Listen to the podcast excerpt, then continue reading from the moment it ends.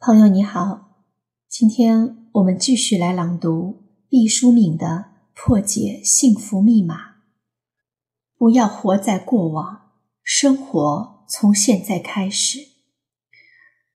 第三十三条：心理健康良好的人，相信个人努力能够显著的影响自己的人生；而心理健康状态不良的人，则固执的认为。自己的一生被环境所控制。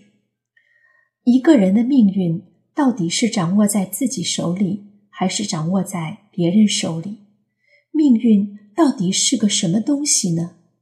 命运在字典上的解释是指生死、贫富和一切遭遇。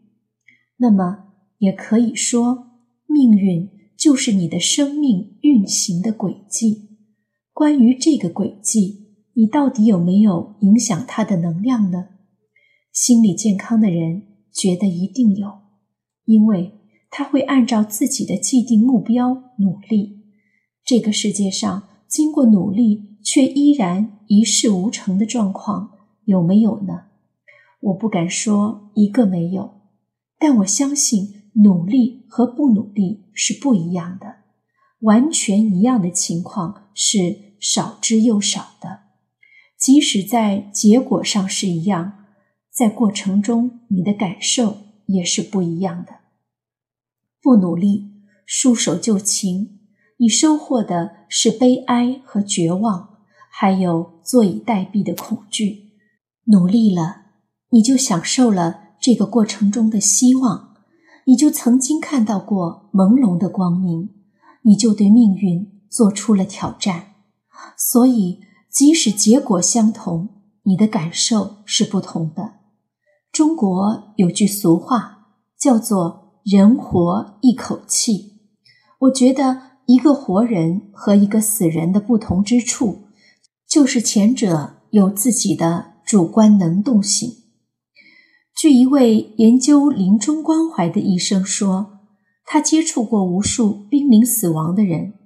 听他们说起自己行将结束的一生，他惊奇地发现，几乎所有的人留下的遗憾，都是自己还未能尝试某一个理想，就要这样撒手人寰，为此惆怅；而没有一个人是因为自己在完成理想的过程中失败了而懊悔的。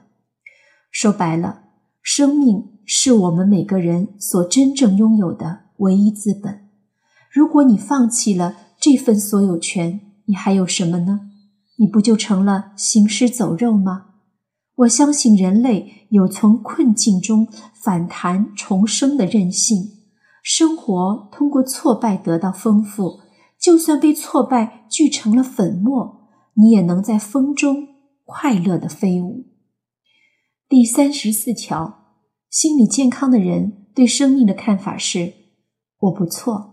和我能掌握生命，心理健康不良的人对生命的看法则是我很差劲和我无法控制自己的人生。这一条和上面一条的内容差不多。人生有两种滚梯，当你展现真我的时候，你就被允许获得所有完美的、全面的、完整的，以及你对友好的事物的通行证。当你是真我时，你就能自动的以和谐的思想、语言、行动和行为方式经历到幸福，沿着上升的滚梯前进。而如果你放任有毒的思想当家做主，你就会自动以疾病、混乱、怨恨、沮丧、批判，甚至贫困的方式。在逃跑的传送带上经历一切不完美。第三十五条，心理健康的人，其人生以现在、未来为定向；心理健康不良的人，其人生对关于过往经验和未来期望呈恶性循环。这条就是说，你对自己命运的看法是朝前看呢，还是朝后看？中国古典小说《封神演义》里有一个申公豹，他的脑袋就被安反了，所以看事情总是往后看。你可能要说，在现实中，我们看不到一个脑袋朝后长着的人啊。是的，在现实生活中，大家的头颅都是朝前长的。不过，只要你留心，就会发现，有的人只要一说话，就是朝后看。在他们那里，总是在悲观丧气的后悔，总是在长吁短叹的发牢骚。在他们那里，没有希望的亮色，只有昏暗的乌鸦在鸣叫。而心理健康的人，是以人生的现在和将来为坐标系，朝前看，看到希望，看到光明。看到自己可以努力改变命运的那些可能性，生活智慧并不是少数人的天才之富，不是某些人秘不传人的口诀，而是通过学习可以掌握的乐天之道。关于心理健康的鉴定，我们已经说了三十五条。也许有朋友会说：“哟，这么多条啊！”别嫌多。要知道，如果是检查生理健康，列出的条目可比这多多了。还有的朋友会说，有些条似乎有重叠的部分，有些差不太多啊。我觉得能说这话的朋友，就抓到了问题的实质。一个生理不健康的人，检查的时候也会发现多个指标不正常。人是一个整体。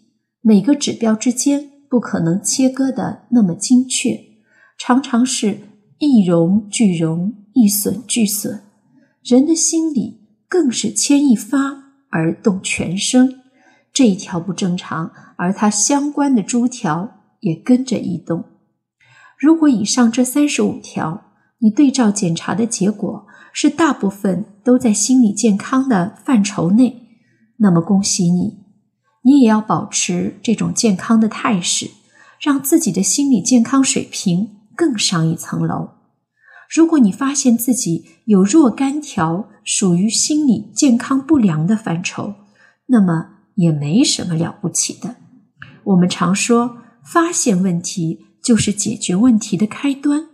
只要调整心态，放下包袱，就会逐渐建设起一个和谐的心理环境。